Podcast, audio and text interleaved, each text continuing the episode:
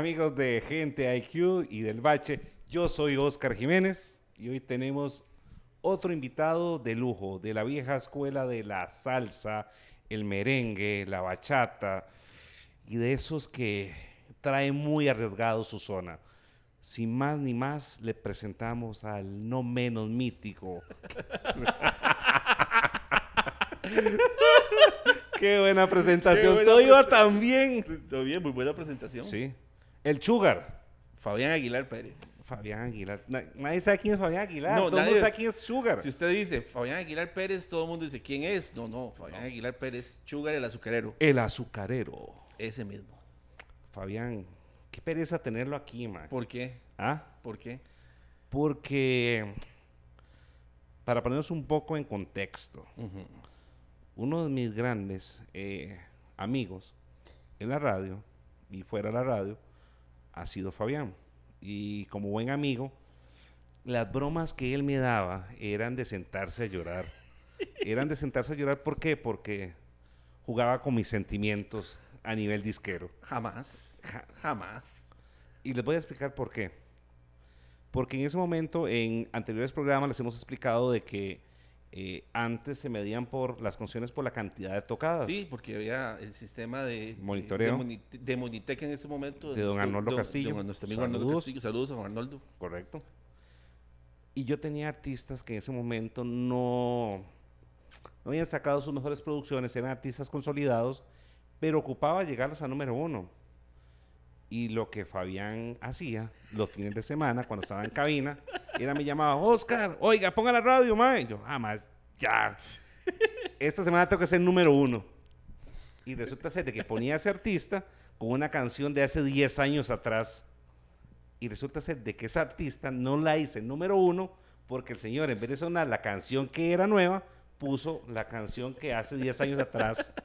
Y me llamaba solo para decirme eso. O sea, un sábado, Un domingo en la noche. un domingo en la... no, bueno, usted no. sabe que siempre me gustaba trabajar así los fines de semana, entonces aprovechamos para eso. Pero no, no contentísimo, Oscar, de estar acá con vos y, y los momentos y cosas tan bonitas que pasamos nosotros acá en, en el mundo de la radio, un montón de anécdotas buenas. Buenísimas, Cuando claro. nos íbamos a comer allá. ¿A cuál de todos? No, a Moravia. Ah, a, a la antojería. A la antojería mexicana, por El aquellos super mega- burrito. Los super burritos que nos íbamos a comer allá, o, Claro. las, o las sopas aztecas. Qué bueno. Qué buenos tiempos, unos tiempos muy bonitos, de verdad, y qué gusto tenerte acá.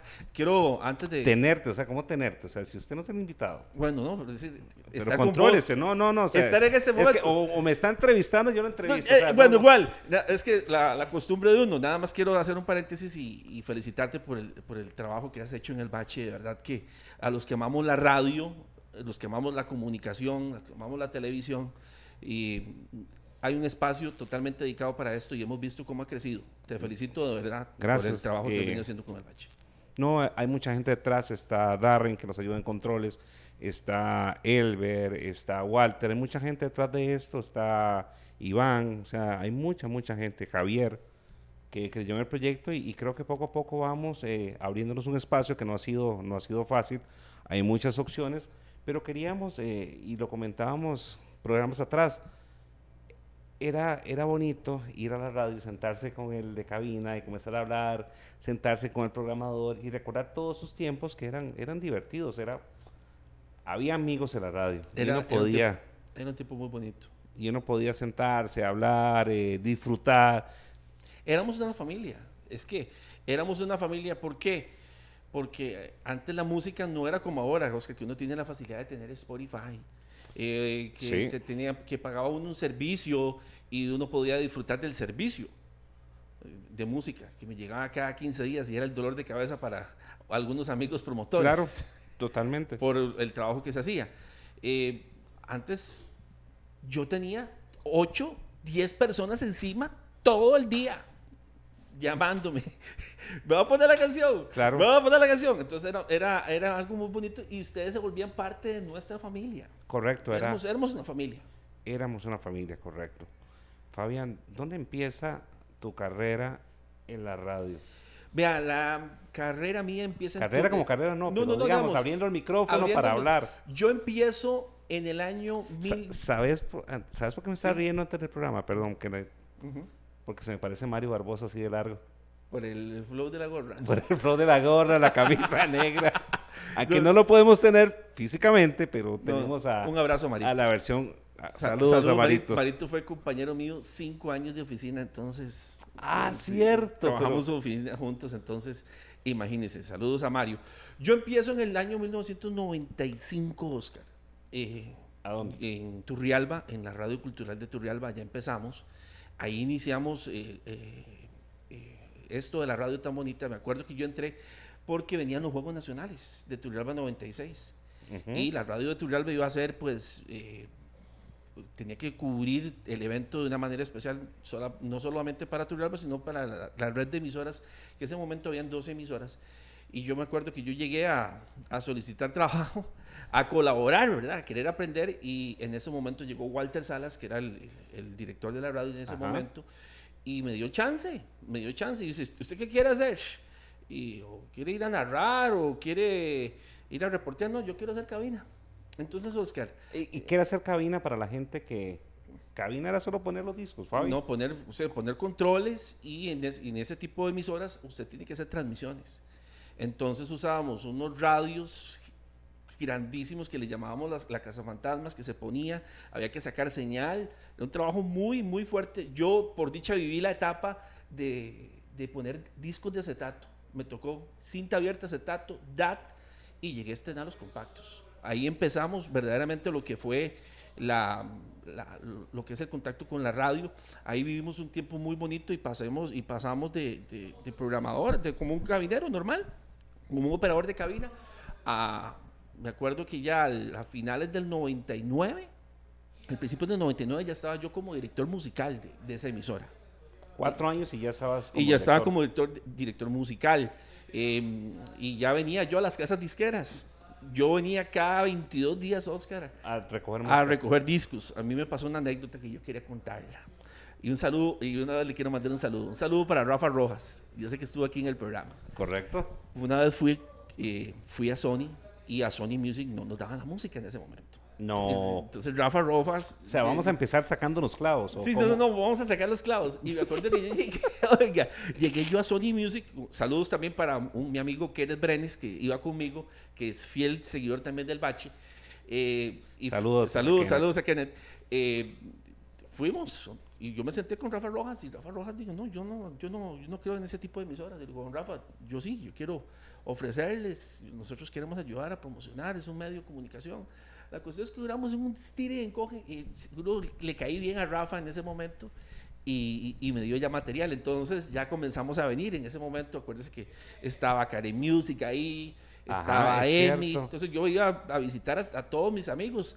Ay, por cierto, hace poquito que estuvo aquí Mauricio Alvarado, que veía el anglo, el, el Leo Bustos, que veía lo que era el pop, este, Max Villalobos, la parte tropical. Cierto, Entonces, Maxito. Saludos a eh, Max. Saludos a todos ellos. Correcto. Y, y por el otro lado, este, Noelia, Vinicio, eh, Oscar Jiménez, en ¿Quién más BMG. yo- en, en BMG eh, estaba Estela. Estela. Estaba. ¿Cómo este, se llamaba la que estuvo con Estela? eh, que después trabajó en Azul. Que trabajó, este, que fue locutora sabrosa también. Este, se me escapa, que ahora es profesora del Instituto de la Comunicación. ¿En serio? Sí, diríamos, ahorita, ahorita se me viene el nombre de, de ella, que era la encargada también de promoción, este, Fernando, Fernando Historias, yo le decía que era también Ah. de promotor de Disa y Musart.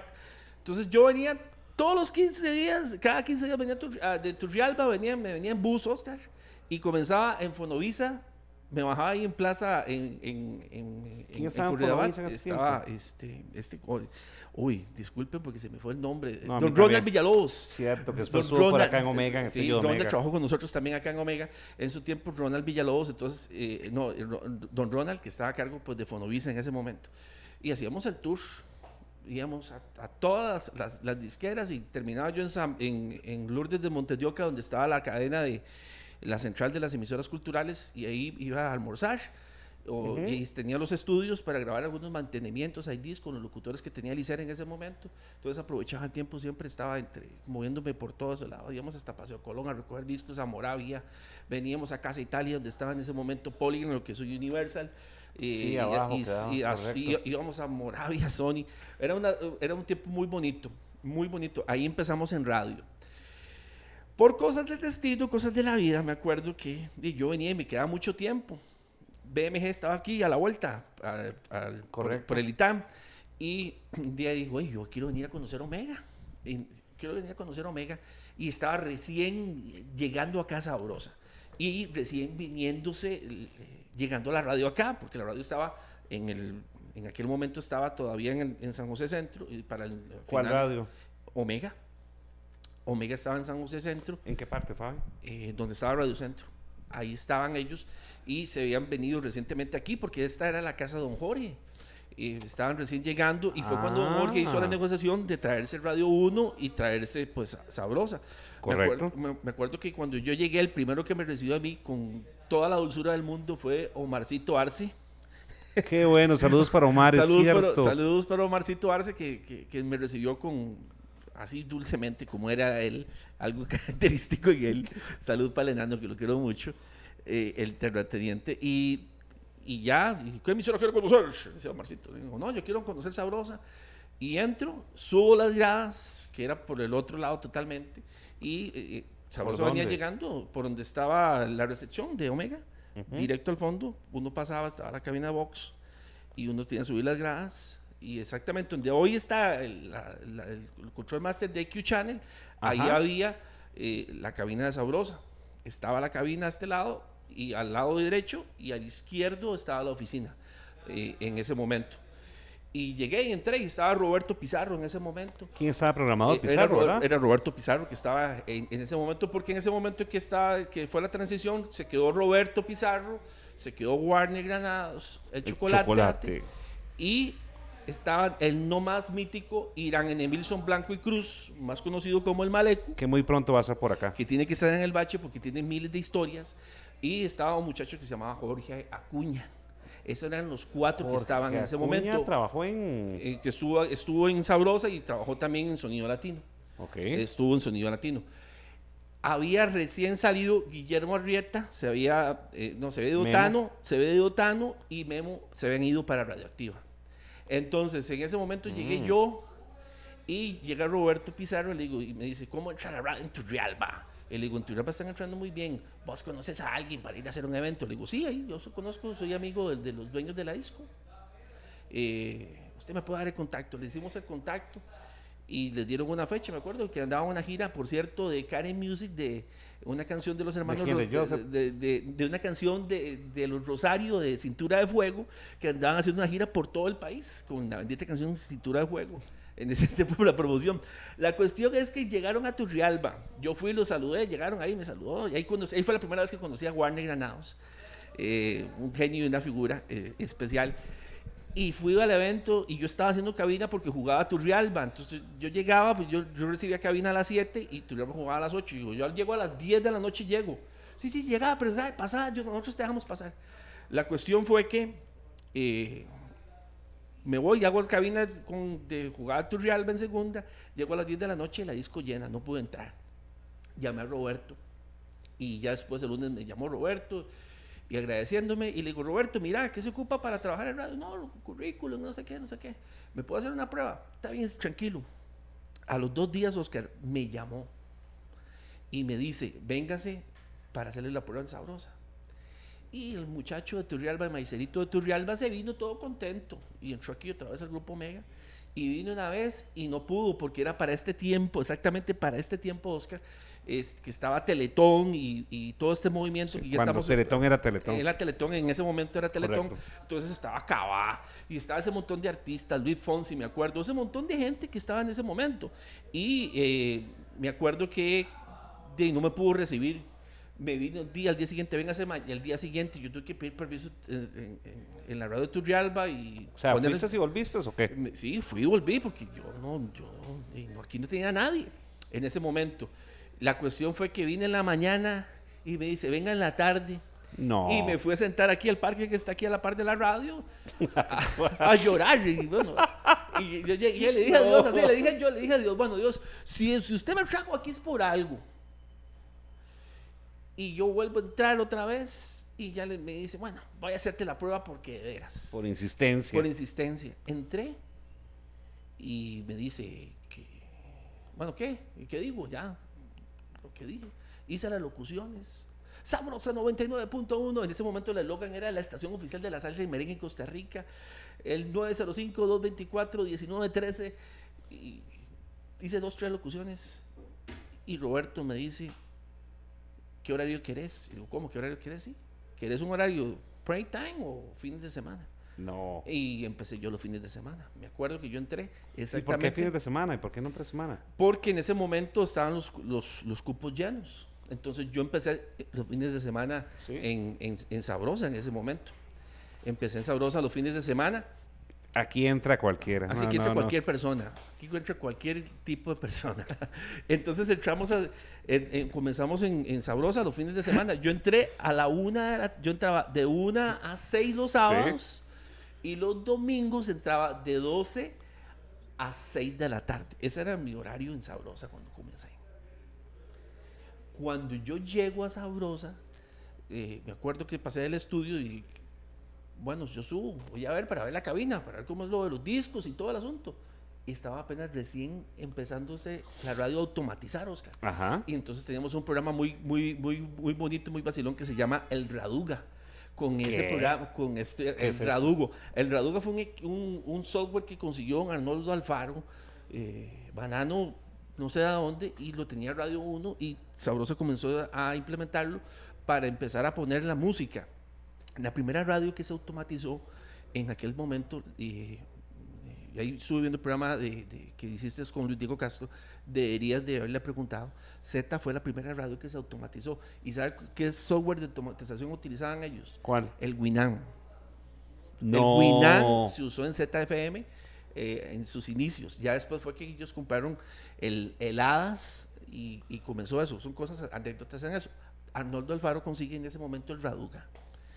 Y, y cuando yo, yo llego y veo la- una computadora, yo nunca había tocado una computadora en mi vida. No tengo pena en decirlo, yo no tocaba una computadora en mi vida. ¿Y ¿Qué hiciste cuando estás en no, de ahí comencé a practicar. Y me acuerdo que ya entré, eh, entré ¿Qué año era eso, Fabi? Estoy hablando del 2000. Estoy hablando en el 2000. Yo vine una semana a practicar y ya sábado me mandaron. Me acuerdo que Warner, Alfa, eh, Warner Granados, el chocolate, terminó de hacer las 20, que, la- las 20 que te ponen a vivir. Terminó de hacer Sabrosa Clásicos, que lo hacíamos los sábados en la tarde. Y me dice, yo usted tiene que dejarle una lista de programación, pero aquí esto es así, esto es así, esto así. Papito, a ver qué que hace. que lo Bienvenido. lo acompañe. Y jaló. Y me dejó solo. Y yo comencé a poner, y yo poniendo, pum, pum, poniendo. Y no cerré el programa. El primer bache, muy bien. Y Felicidades. se me fue felicidades. 10 minutos la emisora fuera del aire. Fue que en ese momento salió Olmitan, eh, Olman Madrigal. Olman, estaba en, El famoso eh, eh, Cuernos Largos. El famoso Benadito. estaba. Saludos a Olman. y Saludos a. Olman, un gran amigo, un gran vendedor ahora, eh, Sí, que está es trabajando con una colega. Saludos de Atlética Radio ahora. En ese momento, Olman me llega y me abre otra vez el software. Yo pensé, me van a echar, me van a echar. Dije, ¿qué le, ¿Y no de- le dijo algún improperio para variar o no? No, no, no, no. En ese momento se portó muy tuanis conmigo. No, es que él, era, él era buena gente. Él, él, él se portó muy tuanis. Yo le, yo le caí muy bien. Y, y ya me echó a andar el, el software. Y ya me y acuerdo. que- tenía los anteojos de culo botella. todo, todo igual. así como era Goldman. Entonces era un, era un momento muy bonito que, que vivimos en la radio. Y ya empecé, empecé. Me acuerdo que después, eh, bueno, a don Jorge agradecidísimo por, por todo ese trato. Y se va el. Hubo cambio de programador. Se fue Roberto y entró Diego Rodríguez. Y a los días se fue el muchacho de la noche. Y bueno, se fue Roberto, entonces a mí me llamaron a las a hacer las tardes, el hacer el, el horario de 10 a 2 de la tarde, horario muy pesado, ¿De qué horas? de 10 de la mañana a 2 de la tarde. De 10 Por- de la mañana A 2 de la tarde. Yo le, yo le recibía a, ¿A quién? al a Warner. a. Warner, sí, sí, a correcto. Warner el chocolate. Y eh, yo hacía ese horario. No, mentiras. Yo hacía el, el horario, en ese momento era de 9 de la mañana a, a 1. Creo que era un horario así, un horario muy extraño que tenían en ese momento sabrosa, no sé por qué. Y yo me equivocaba mucho porque me daba mucho miedo. No le creo, en serio. Entonces me trababa todo. Y me acuerdo que a los días de, ya había salido Roberto, estaba Diego, llamaron a Esteban Solano, el Cumiche. Saludo para el Cumiche, mi Ah. gran amigo y hermano Esteban Solano, el Claro. Cumiche. Esteban venía de Omega, No, venía no, de Punta Arenas. Venía, eh, no, ¿No? Esteban había salido de Omega y había vuelto otra vez. Pero le dieron chance, en ese momento Omega estaba saturado, entonces lo metieron a Sabrosa. Ah. Y me acuerdo que él iba a quedar en ese horario, Sí. en el horario de la tarde. Y este, en el horario de la tarde, y me mandó a llamar en aquel entonces Luis Cárdenas y Ronald Ramírez a la oficina y dije, hasta aquí llegué, la- hasta aquí llegó, hasta aquí llegué yo. ¿Y ya aquí". te habían puesto el sugar o todavía no? No, todavía no. Ahorita les voy a contar eso. Eh, y me mandan a subir a, ya, aquí a la, a la oficina de, de ellos. y hasta aquí llegué yo. Es que antes subir a, a este nivel era... Era cuando lo mandaban a uno llamar aquí a... Algo iba a pasar. Algo iba a pasar. Y O sea, Darren, cuando usted subía aquí, o sea, usted tenía que subir, o sea, no era... Eh, Era como los Olimpos acá. Sí. O sea, no cualquiera subía al segundo sí, piso. ya lo subí al segundo piso y en eso me Era llamó... o lo ascendían o lo echaban. O, o que. O Entonces llamó- sorpresa. Entonces me llegó, ya llegó yo, ya llegó Ronald, y llega, llega Luis. Entonces ya llega Luis y dice que ocupamos que Sabrosa comience a subir y necesitamos crecer. Entonces yo llegué y le dije a Luis, vea Luisito, yo le, yo le agradezco mucho por la confianza, Luis. Yo aquí soy un peón. Eh, si yo me tengo que quitar para que venga entre Esteban y que la radio suba, pues yo lo voy a hacer. Aquí yo vengo a ayudar. Si me tengo que ir, me voy. Y me dice, me dice Luis Cárdenas, pues le mando un saludo muy especial a él, a su esposa, a su familia, que agradezco mucho. Llega Luis y me dice, Fabián, si usted se hubiera puesto a renegar, yo tenía todo listo para despedirlo. Pero como usted llegó con esta actitud, esa actitud de aquí, usted va a subir mucho acá en esta empresa, me dijo Luis Cárdenas en ese momento. Y, y cuando ya Luis me dijo eso, fue cuando dije, no, saben, quédate haciendo fines de semana. Entonces Sabrosa comenzó en esa transición que ya estaba, comenzamos a ponernos apodos. Entonces aquí es moviéndose porque uno de los que ponía apodos era Carlos Álvarez. Un saludo para Charlie también. Eh, y, y era el que ponía el apodo. Aquí, aquí tengo que moverme porque si no me pongo un apodo bonito me va a encajar uno que es para toda la vida. Y véalo, y es para toda la vida. Y en eso, pues yo soy de Turrialba, entonces los azucareros, entonces me encaramé el azucarero. Y comenzamos nosotros a grabar eh, los, Los mantenimientos. los mantenimientos porque hubo un cambio en Sabrosa, que la voz de Sabrosa fue Ovier Martínez, ahora eh, la voz de mucho tiempo de la, una emisora en Panamá que se, llamaba Tropi- que se llama Tropicú. Ajá, sí, ahora, claro. fue, ahora fue director de una radio que se llama La Calle, ahora está en una emisora de Grupo Prisa que se llama Más, más, más, más Música, se llama ahora donde está Ovier Martínez. Un saludo para el, el Bam Bam que, que nos grabó los IDs. Entonces comenzaron en ese momento a, a- a darle un poquito de nombre al locutor. Comenzamos con ese... Con, ¿Y con vos ese- teniendo mantenimiento de sabrosa? Sí, yo sí tengo, res- que pasar. yo tengo todo eso respaldado. Listo, gracias. Todo- Prontamente en el bache, los Eh, prontamente sí, de yo, tengo, yo tengo los mantenimientos de Sabrosa. Sabrosa. Sí. Es más, tengo hasta Saludos a don Ricardo Meoño. Sa- Saludos a Ricardo Meoño, gran, gran amigo y hermano que ahí anda también Sí. de, la, de la empresa. Entonces, Oscar, ¿Qué? comenzamos con ese cambio y a innovar, porque en ese momento uno sellar una canción con el sello del locutor era algo pavoroso. ¿ah? Es que era el estilo panameño. En el estilo panameño comenzamos. De hecho, en ese momento... Pero es- ¿eso lo empezó Vox o lo empezó no, Sabrosa? Sabrosa lo empezó. Nosotros lo empezamos. Vamos a traer a Steve Víquez para ver quién Era- empezó eh, eso. era- era mano- eso queda ahí Era- totalmente. Era, mano a mano. Saludos a mi amigo Steve. Era, saludos a mi amigo Steve. Los sellos, comenzamos a sellar la música, así era, eh, fue sabrosa. De hecho, me acuerdo que una marca de pan muy famosa, ¿Cuál? Diga, no pasa Brady, nada. en ese momento, fue Sí. la que nos compró a nosotros los ponches en, en algunas canciones, en algunos mixes que hacíamos, porque nosotros comenzamos a hacer mixes eh, de artistas y había que sellarlos con, con Brady. Y comenzamos a hacer ese, ese trabajo con Sabrosa, fue algo muy interesante porque nos tocó una época eh, de un cambio, una radio con muchos años y no nos iba muy bien, Z nos llevaba golpeados eh, por, por el, trabajo, el trabajo que hacía Luis Diego, un trabajo muy interesante. Nosotros aquí estábamos con las uñas, Pero, ¿verdad? pero, ok, para conceptualizar. ¿Cuál fue la primera emisora tropical que hubo en Costa Rica? La primera emisora tropical que hubo en Costa Rica, ahí está Ricardo Medoño. ¿Cómo, eh, aprovechemos que está ahí de fondo, ¿cómo se llamaba la, la emisora? Radio Popular. Radio Popular, correcto. Esa fue la primera emisora que tocó Qué música. bueno. Que la, primera, la primera emisora que tocó música de ese tipo en, en este país. Radio Popular, y ya después fue, que llegó Sabrosa y después llegó Sonido Latino, que, que fue eso. Y ya, sí, pues es contemporánea. Y ya después fue cuando vino ya Radioactiva, que fue la combinación del pop con la música tropical, y Z, y ya vino Ritmo 907, y Rumba la que te tumba, la, el- los amigos de. Actual. Entonces fue un, un, un trabajo muy... Se, se desataron muchos eh, tipos de, esa- de ese tipo de emisoras. Sabrosa se caracterizó por ser una emisora y que era muy, sonaba muy bien en ese momento, salsa muy fuerte, pero comenzamos a hacer un, un poquito de refrescamiento a la emisora para tratar de llegarle a Z en ese momento. Ahora te consulto, ¿por qué Sabrosa, donde tengo entendido, y mi memoria no me falla, Sabrosa en algún momento lo- logró rankear fuerte a nivel de, de encuesta de radio? Sí, le cuento, Sabrosa era número uno en los tiempos cuando estaba en el Grupo Columbia. Hubo un tiempo que hubo un descuido, hubo muchas transiciones. Cuando llegamos acá se hizo un trabajo muy, muy bien hecho. De hecho, un día de esto me topé, voy a ver si lo, si lo consigo, una encuesta Ajá. donde sale Omega en el primer lugar, no, mentiras, Box en el primer lugar, Omega de segundo, quinto Sabrosa y octavo Radio 1 en Wow. aquel tiempo. ah. Entonces se hizo un trabajo muy interesante porque comenzamos a hacer la emisora un poquito más fresca, eh, tocando igual salsa, no tocábamos lo pesado que estaban los oyentes de Sabrosa acostumbrados, pero sí hacíamos una combinación interesante y eh, comenzamos en eso. Para contarte y seguir avanzando, en ese momento la emisora sufre un cambio otra vez y Diego Rodríguez lo pasan directamente al departamento de ventas. Gracias a Dios. Y es Diego, que es, es un experto en lo que es las ventas.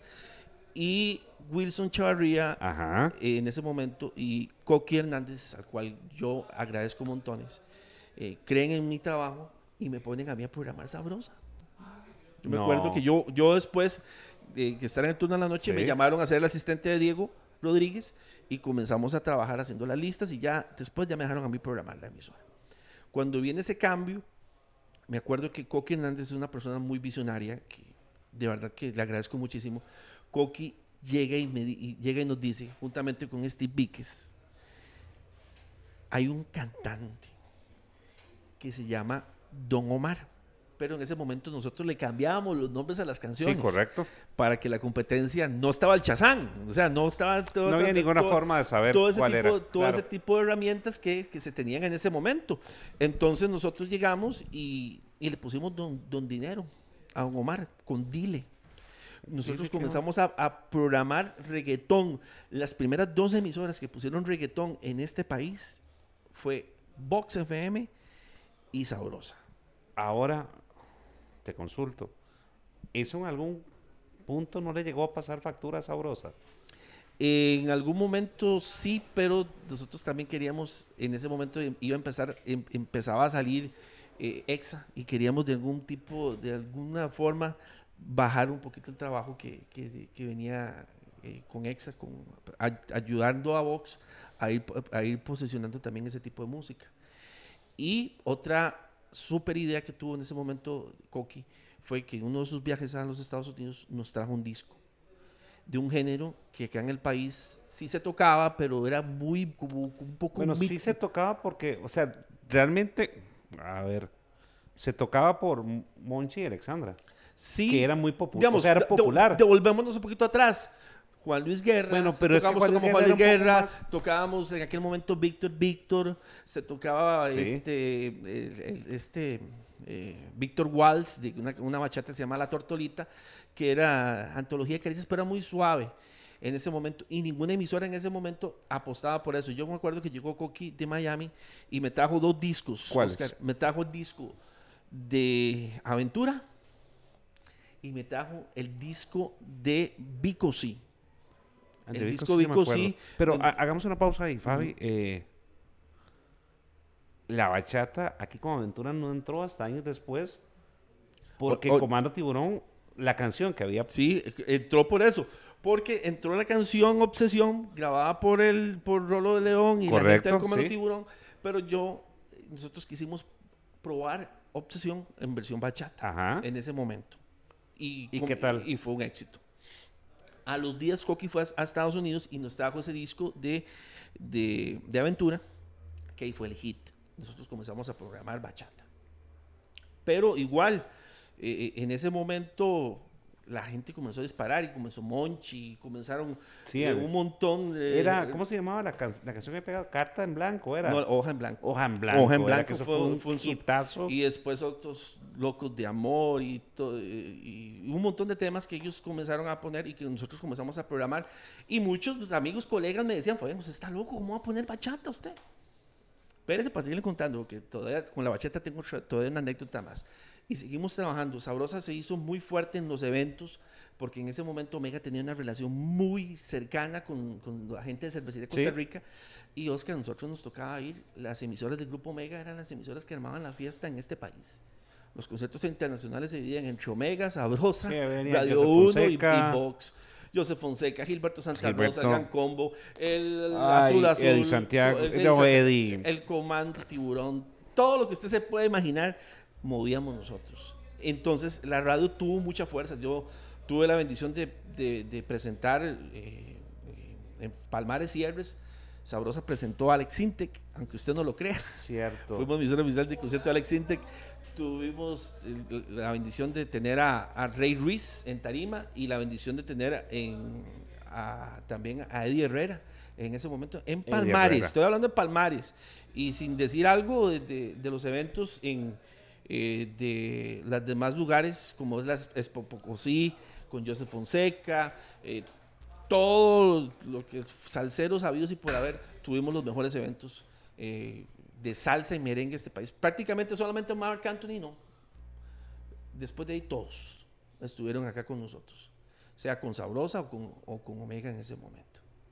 Y hacíamos esos eventos y comenzamos con los famosos homenajes Ok. que nosotros en ese momento la, la- la radio, el grupo, teníamos un sello disquero que era Omega Music y comenzamos a impulsar muchísimo a la solución. La solución nace y la primera radio que apoya la solución fue el grupo radiofónico Omega, con Omega y con Sabrosa. Y comenzamos a hacer los homenajes. Una gran idea al cual quiero saludar a- al, al maestro Pituza, eh, de verdad, eh, y comenzamos con el homenaje al Gran Combo, Oscar, y nos fuimos a Manaos en Alajuela, ahí en- en- entre, entre, entre Alajuela y Heredia, hicimos un Ajá. homenaje y me acuerdo que se nos llenó. Fue un llenazo así descomunal. Y era un jueves que hacíamos esos eventos, o un martes, un jueves, hacíamos esos eventos en, en Manaus. Y comenzamos a tener una fuerza en convoca- de convocatoria en eventos impresionante. Llenamos el tobogán en uno con una de estas actividades de los homenajes. Tuvimos que ir a cerrar con un candado el portón del tobogán porque no cabía la gente. Gente venía en buses de todo el país. Era algo impresionante. Los, los eventos que hacía Sabrosa cuando hacíamos los homenajes en el Planet Mall las guerras de orquesta, era algo impresionante, no cabía la gente en nuestros eventos, fue algo muy bonito que tuvo la radio. eh, Sabrosa y el grupo radiofónico Omega fueron las primeras emisoras que estuvieron con, con sonido eh, de Real Audio. Teníamos seguidores, estaban los del chat de Sabrosa. Imagínense si eso hubiera sido, si hubiera, si hubiera sido en este momento Sabrosa, con toda la tecnología, fuera algo in- increíble. A nosotros nos seguía gente de todo lugar, a los eventos nos seguían a donde fuéramos, ellos iban ahí, eran gente fiel y, y- y mataban por la emisora, se hacían camisas, pagaban a hacerse camisas con el logo de la radio, era algo Calcomanías. era- calcomanías, era algo impresionante lo que hacía esa radio. Saludos a Vinicio Saludos a, cada uno, un montón de gente eh, que, que- y, y desarrollamos muchas cosas con el chat de Sabrosa y, y cosas muy bonitas, había un arraigo muy especial con la radio y fue un momento muy bonito. Y para darle un, reconocimiento al equipo, el equipo de la radio había gente, Warner Granados, incorporamos al padre Mix, Andrés Zamora que empezó con nosotros, el Maleco, ¿Quién trajo el padre Mix Omega? eh, Miguel Marín, Miguel Marín lo trae y él comienza. serio? Sí, porque Andrés fue la voz de Radio 1, aunque usted no lo crea. No puedo creerlo. Andrés fue la voz de Radio 1 y hacía un turno en Radio 1. Nada más que un día se agarró con Rupert. Después le cuento por qué. Eh, se agarró con Rupert. y Estoy anonadado. Se agarró con Rupert Pero Alvarado. Yo pensaba que él había empezado en Sabrosa. ¿no? Y empezó en Sabrosa en la noche. Él comenzó en la noche. El verdadero apodo del padre Mix era el fiestero. El fiestero. Pero gracias a Michael Salazar y Steve Vickers fue que le pusieron el Padre Mix. Esa historia estuvo muy buena. Esa historia es totalmente cierta. Entonces Andrés eh, comenzó con nosotros, con Irán, estuvo, estuve En yo, eh, sí, en Malecu, eran los dos de la mañana, estaba el chocolate, eh, es- pasaron dos mujeres en ese momento que estuve yo, que fue María Montero, que ahora Y Sonia. que este, las dos, por cierto, ahora están en las dos en Urbano, tanto Sonia como Marian. Ajá. Este, el juez, que ahora estuvo aquí en Omega un tiempo, ahora, Ahora está, en Z, ahora está correcto. trabajando en ZFM. Eh, Iván, Iván Arce Borbón, que también estuvo un tiempo No con sé, nosotros. no me acuerdo Fue un muchacho, eh, un muchacho que estuvo también aquí, estuvo desde aquí, brincó a Z, estuvo en Punta Arenas. Daniel Solís, otro de los muchachos que estuvo con nosotros, que trabajó Sí, acá. Pero Daniel venía de, de radioactiva. cuando de hicieron ra- el casting, ¿verdad? Sí, yo me lo traje. me lo traje y Que de ese casting, perdón, de ese casting salió Gustavo. Gustavo, Daniel. eh, hay- Gustavo le pelando el ojo. Que, de pelando el ojo. O sea, Correcto. un montón de gente muy, muy bonita.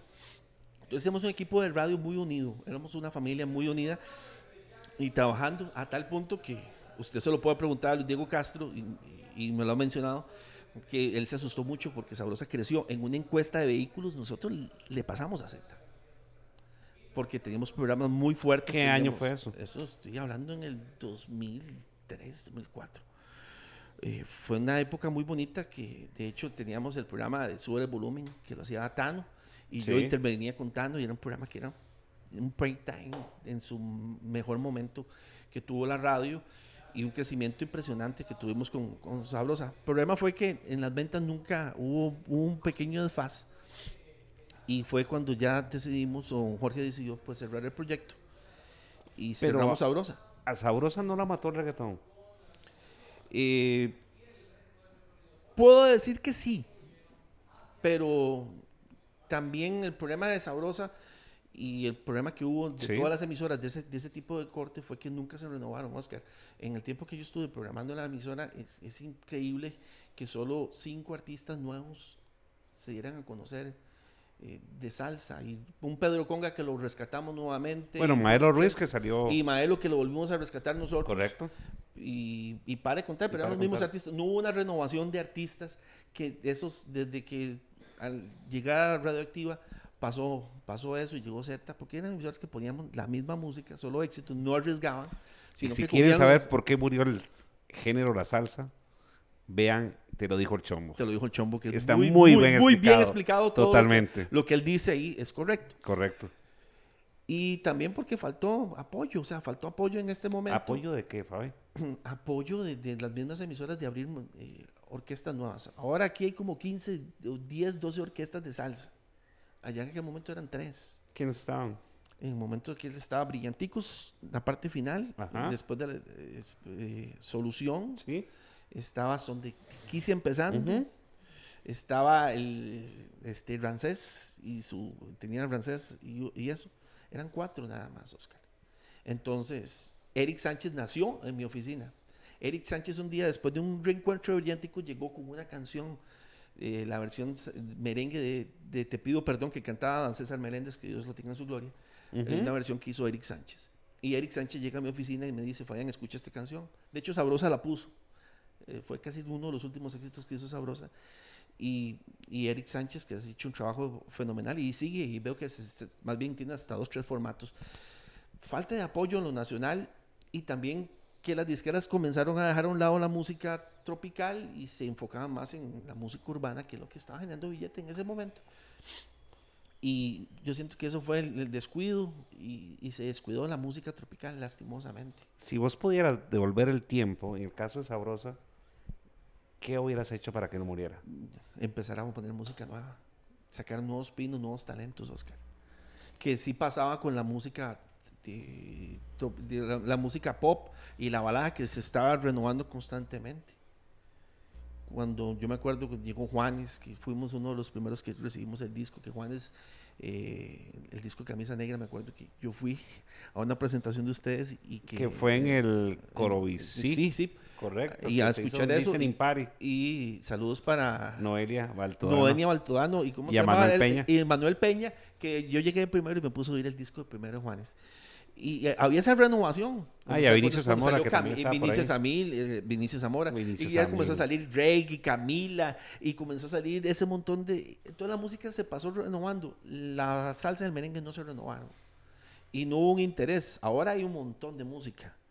Hay un, hay un vacío. Yo siento que hay un vacío de, de ese tipo de música eh, y hay una necesidad. Pero si en ese momento hubiéramos podido eh, devolver el tiempo, yo siento que tanto Sabrosa como Sonido Latino eh, tuvieron que haber abocado a, empezar a abrir, a, a abrir eh, pinos nuevos, o sea, eh, material nuevo para seguir construyendo. Y fue que en ese momento nos quedamos sin, sin los ladrillos. Pero ¿por qué? Ok. ¿Por qué Z sigue al aire? Porque Z en ese momento era una emisora muy soa, era muy fresa. Entonces que- era un tema de público o era un tema de música? Pregunta complicada. Sí, es que, es, es que era complicado porque, te pongo un ejemplo, Porque nosotros en ese Sonido momento... Latina murió, o sea, Sí. Z- No, no, murió Sabrosa. pero el No, pero- pero- muere pero- Sonido Latino, no, muere. Primero muere Radioactiva. Cierto. Muere Radioactiva. Correcto. Muere, Sabro- eh, muere Rumba. Ajá. Muere Sabrosa. Y muere Sonido Latino. Muy seguidas. todas. Correcto. Muy seguidas. Totalmente. Muy seguidas y eh, no hubo una renovación. O sea, eso es culpa de todos nosotros. O sea, en ese momento por no, hubo- no hubo una renovación. Ahora hay mucho material, Oscar. Ahora es muy fácil conseguir música. Antes, usted acuérdese que había que ir a México, ir a Colombia. No, Puerto ahora Rico, Puerto a Rico y todo. Miami, o sea, ahora, claro, te, claro. te pongo ejemplo. eh, Yo lo hablaba, por cierto, un saludo para mi amigo Rafa Cambronero. Lo hablaba. Ahora hay mucho material, pero lo que falta es apoyo. Pero Pero hay material bueno, o sea, porque música ahora hay la música sobra, pero realmente hay material bueno para que la audiencia consuma música tropical. Sí, porque es que como un baile que baila la gente de familia, música tropical. ¿Qué es lo que, qué es lo que ha faltado? Eh, arriesgarse a poner. Y yo tal vez pequé de ser muy arriesgado. Porque Sí, yo era acuerdo, muy- sí era una- una- yo era una, una radio que ponía mucha música nueva. Sí, porque yo necesitaba refrescar la emisora. Y yo era una persona que siempre me ha caracterizado por arriesgar. Me gusta mucho arriesgar. Y, y- y ha sido mi fórmula y me ha servido. En, digamos, en mi caso me ha servido. Pero fue, tal vez hubiera sido eso. Fue un tiempo muy bonito con, con- con que tuvimos en Sabrosa, que vivimos. Después vino otra etapa, Oscar. Que- Sabrosa Sierra, sabrosa. sí, Sierra Sabrosa. ¿Y qué, o sea, qué pasa con Fabián Aguilar? En al ese momento Sabrosa? ya me llaman. Otra vez, vuelva a subir nuevamente las gradas. Y llega don Ronald Ramírez, Luis Cárdenas y don Jorge Hernández y nos encomiendan la misión de ser yo asistente de don Luis Cárdenas de abrir Éxitos 991. Una emisora de música eh, popular romántica. O sea, un omega sin, sin música tropical. Y nosotros comenzamos a tocar música de 1960 para adelante. Muy parecido A como- Sinfonola. muy parecido a Sinfonola, muy parecido a Radio Centro. Pero en ese momento, en ese momento no estaba reloj con un formato muy parecido. En ese momento estaba Sinfonola, estaba reloj. Pero vea- vean las cosas que, que pasan. Que, que- que- que es- eso es otra anécdota interesante. Cerramos Sabrosa y comenzamos a hacer eso. Comenzamos a, a recopilar esa música, Oscar. Yo me acuerdo, y quiero saludar un saludo a, a, a- saludar un a- saludo. a don Alberto musical. Yo pasé Ah, don Alberto, lo vamos a traer. Don Alberto, Don Alberto tiene hay que traerlo. Sí, tiene, claro. eh, tiene una. eh, Bueno, es una, una de las personas que yo admiro por manejar el formato. Yo pasé como un mes o dos meses oyendo musical todos los días, en la noche, oyendo esta canción sí la tengo, esta no la tengo, esta sí la tengo. Oscar, y comenzamos a ir a buscar música que usted ni se imaginaba, música que tal vez puso en aquel momento este, Fundación o que puso Centro y que se quedó botada en esa transición de acetato y comenzamos, hicimos una, una, una galeta impresionante y se vino éxitos. En éxitos estaba, me acuerdo, Diego, estaba Diego Rodríguez, Ajá. estaba Daniel Moya, estaba Alex Morales, es, yo, María Montero y estaba Daniel, Daniel Solís y Ujú. después estuvo al final eh, Marconi Sánchez. Ese era el equipo que teníamos en éxitos. un equipazo. Pero éxito duró muy poco, ¿cierto? Sí, duró muy poco porque comenzamos a hacer, y la radio comenzamos a escucharla. Más bien nosotros nos metíamos en unas broncas. Porque poníamos en unas broncas bien incómodas.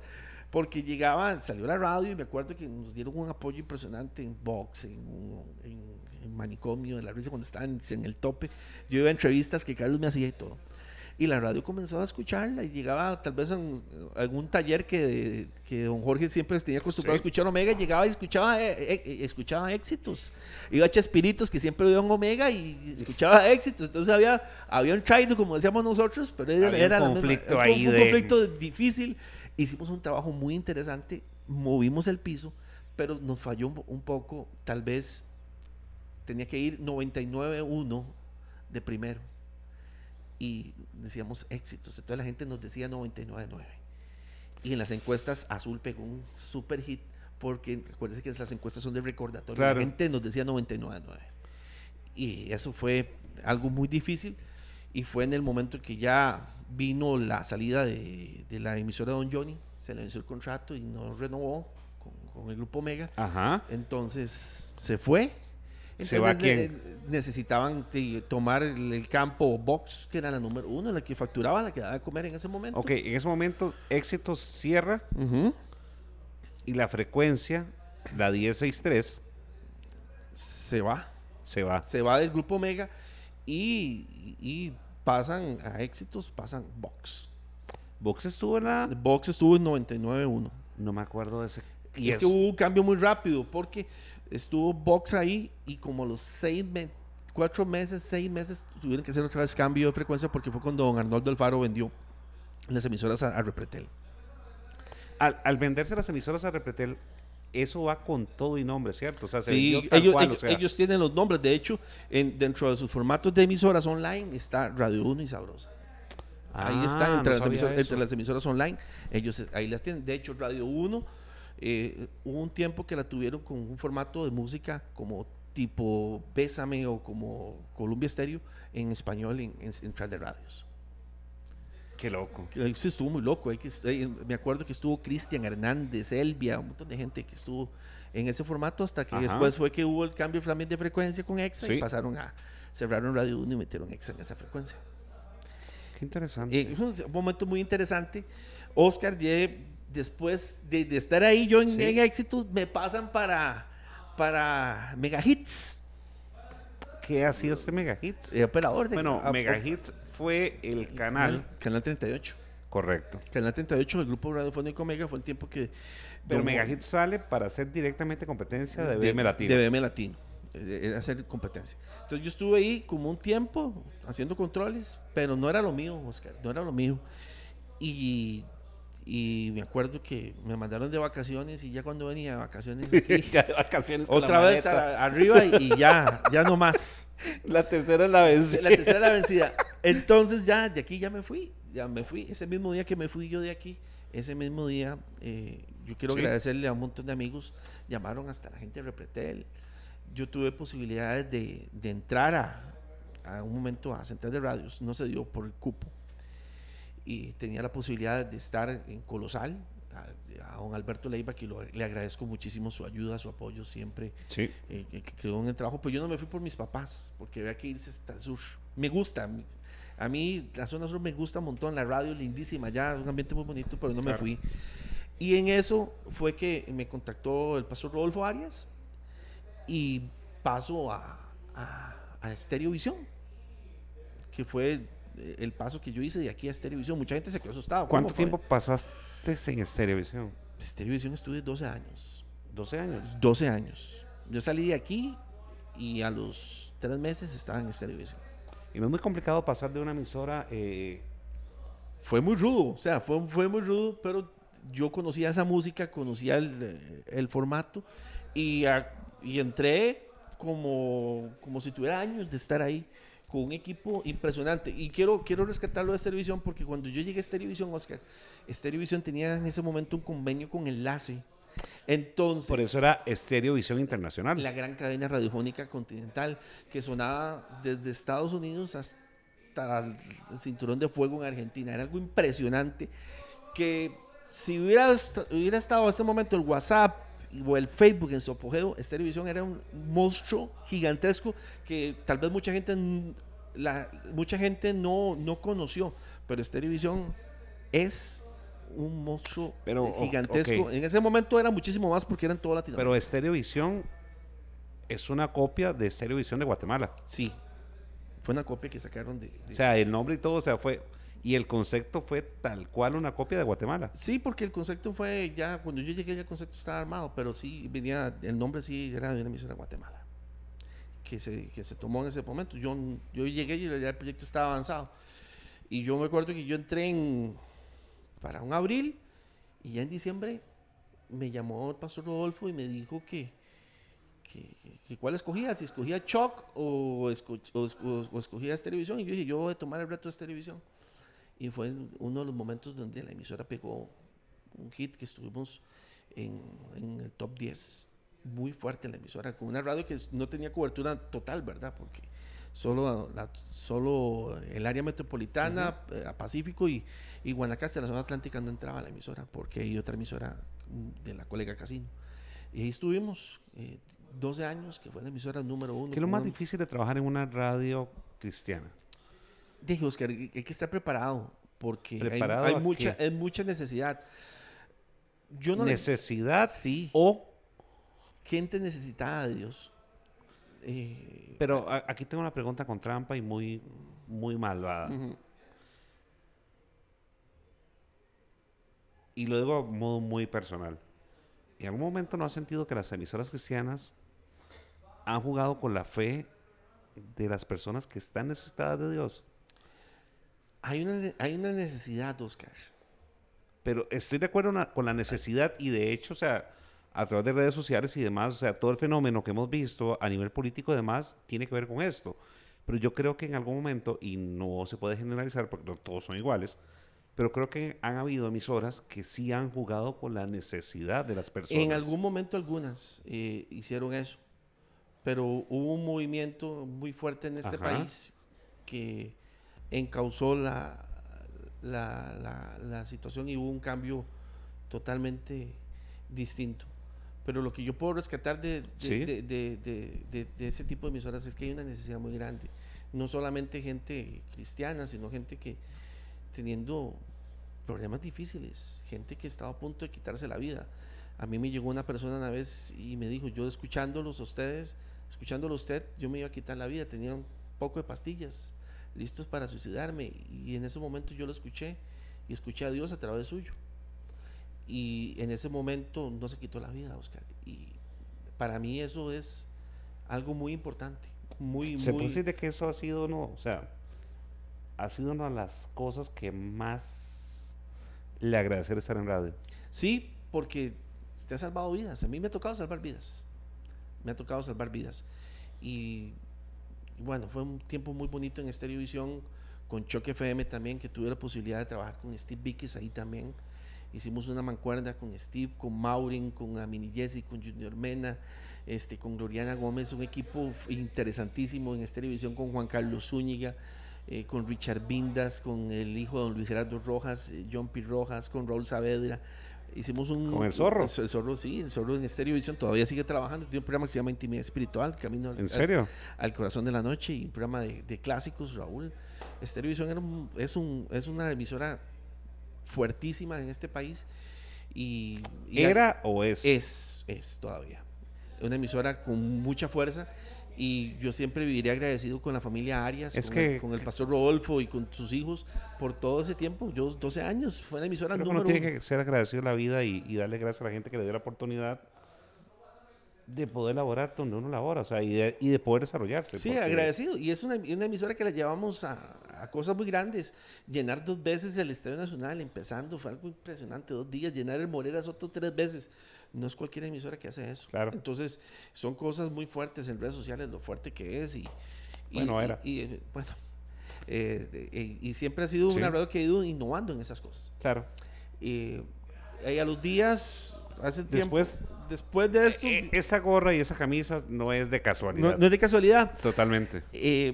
Y yo venía con una idea de pidiéndole a Dios de, de querer cambiar y, y necesitaba como un aire nuevo. Y, Querían nuevos retos sí, en tu un vida, nuevo claro. reto, algo nuevo.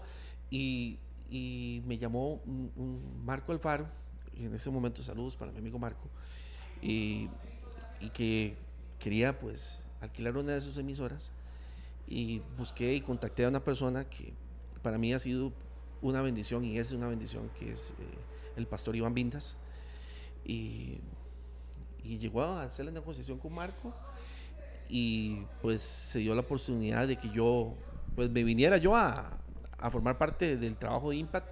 Impact nace como una radio eh, que lleva vida, esperanza y fe, Oscar. Ya estamos cumpliendo dos años ya. Y hemos visto frutos muy, muy bonitos con la radio. Eh, ya hemos sido nominados dos veces como mejor emisora Dial en- con premios tipo Billboard, lo que es en la parte cristiana. Una radio que eh, es la primera radio que de corte religioso que participa en, en, en el Magdia Feliz, por ejemplo. Estuvimos en un Magdia Feliz. ¿Cuándo? Qué bueno eso. Eso.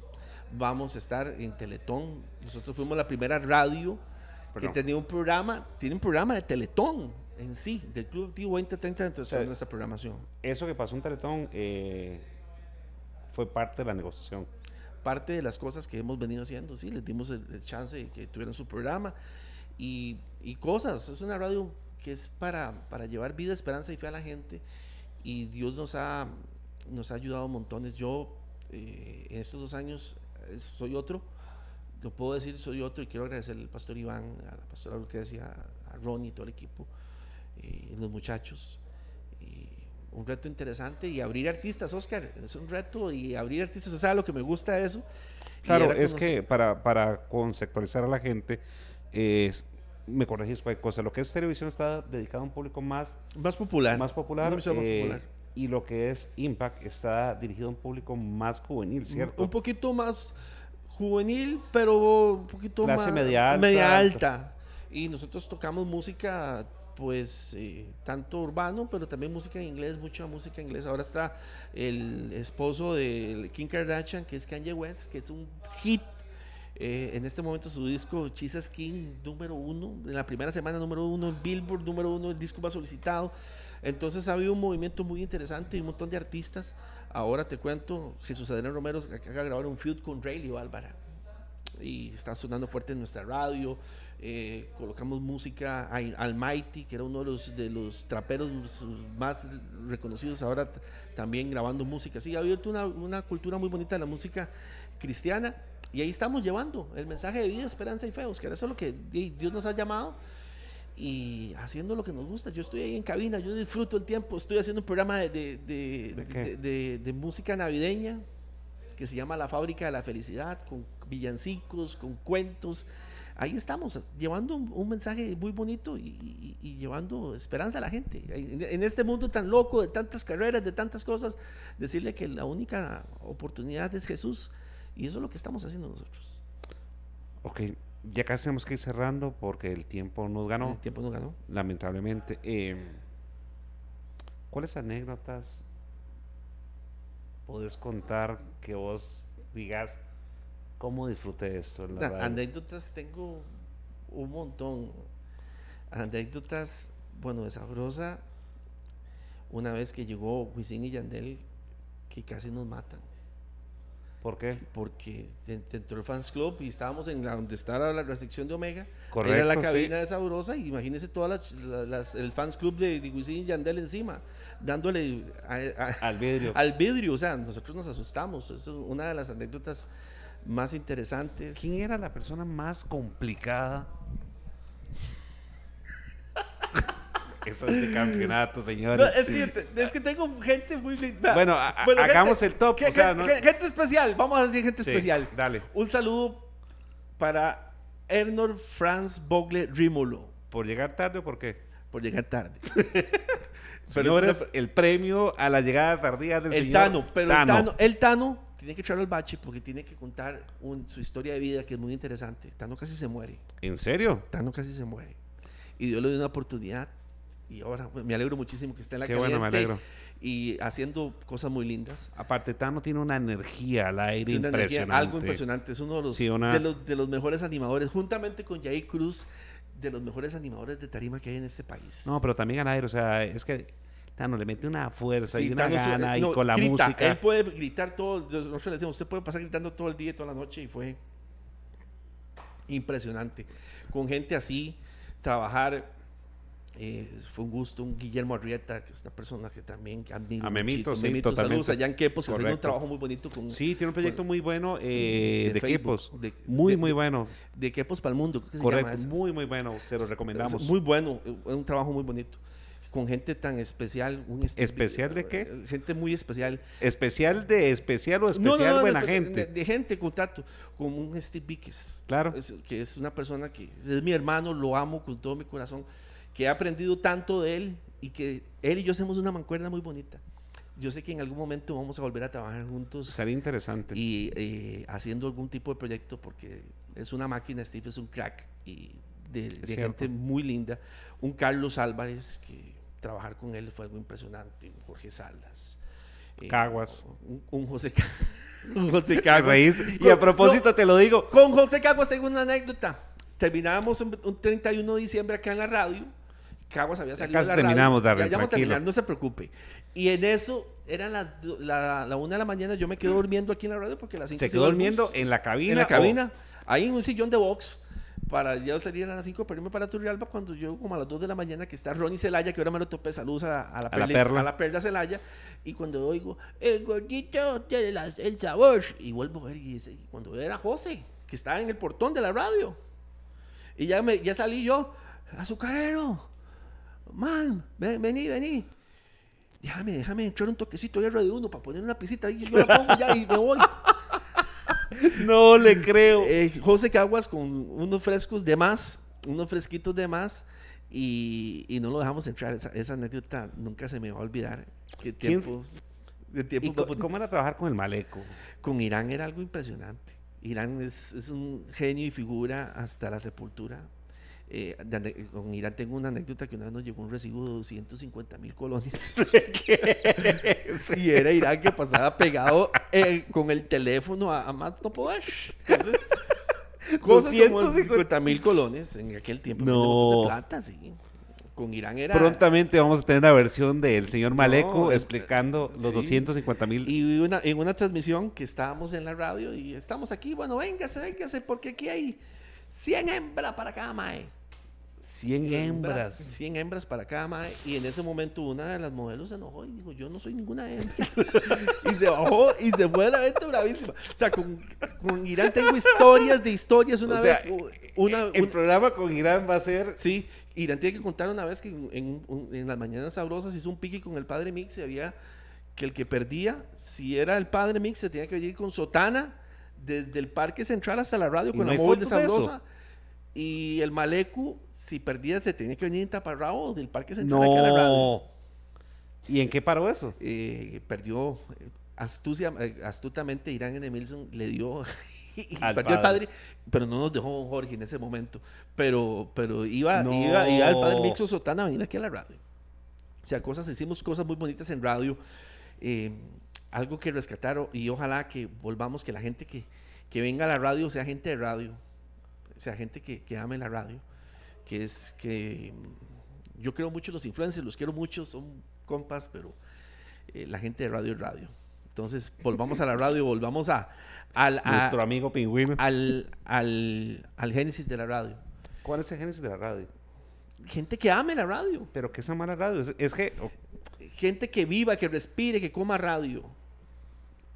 Acuérdense que para uno entrar antes en una emisora como Radio 1, pero como eh, Sabrosa, estoy de acuerdo, pero es que volvemos. a- y aquí va a ser un tema eh, largo, pero ya vamos a terminar.